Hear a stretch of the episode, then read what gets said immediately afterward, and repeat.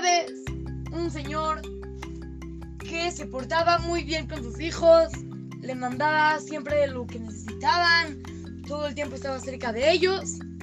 Y los hijos crecieron, se hicieron adultos, tuvieron hijos. Y ese señor, abuelito, que, que ya este señor grande ya era abuelito, estaba muy orgulloso de sus hijos.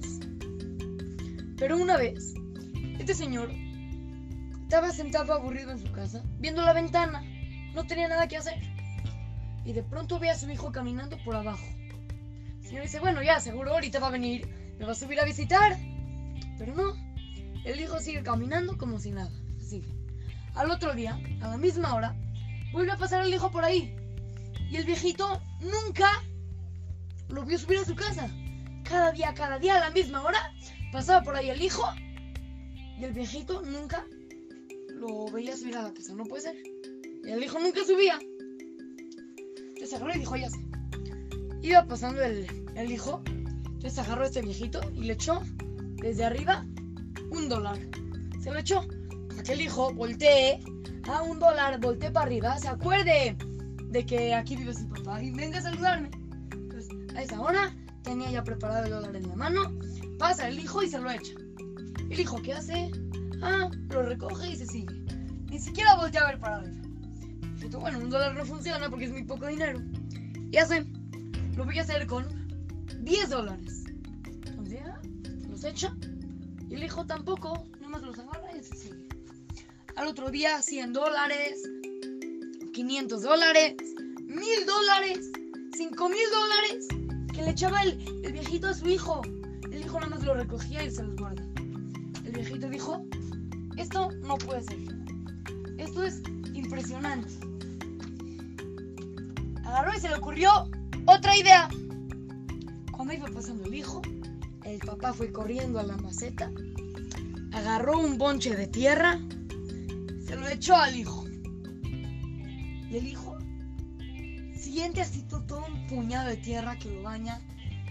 Se siente así horrible. Dice, no puede ser. Voltea a ver para arriba. Se acuerda que su papá vive ahí arriba. Y va con su papá y dice, papi, ¿por qué me echas un puñado de tierra? ¿Cómo puede ser?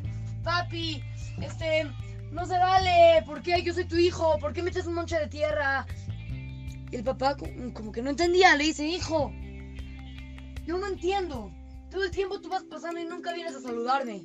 Te mando dinero y no vienes a saludarme. Y hasta que te mando tierra, vienes y me reclamas. ¿Qué creen? Que es lo mismo nosotros con Hashem, con nuestro papá. Hashem.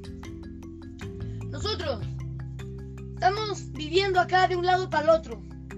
Y Hashem está esperando a que vayamos con él y le digamos, gracias Hashem, y le agradezcamos por todo lo que nos manda. Pero no lo hacemos. Entonces, ¿qué hace Hashem? Dice, pues bueno, voy a, a mandarle un premio. Se va a acordar que Hashem se lo mandó y me va a agradecer. Pues Hashem nos manda dinero, nos manda salud, nos manda alegría, nos manda todo lo que necesitamos. Y nosotros tampoco le agradecemos. Nunca. Pero cuando Hashem nos manda un problema, cuando Hashem nos manda algo que no nos gusta, ah, ya nos acordamos que Hashem, sí, que Hashem está y vamos y nos quejamos. Hashem, ¿cómo puede ser que me mandes algo que no me gusta? Hay que, re- hay, hay que reaccionar muy bien en lo que estamos pensando. Vamos a recapacitar cómo es nuestro comportamiento. Hay que dejar de ser personas que solamente nos quejamos con Hashem cuando nos manda algo malo. Mejor, antes de que nos mande las cosas malas, acuérdate que Hashem es tu papá y Él vive arriba de ti. Y ve y agradecele por todo lo bueno que nos manda día a día. Así es que, con ustedes, su querido amigo Shimon Romano para Try to Go Kids, Talmud Torah, Monte Sinaí.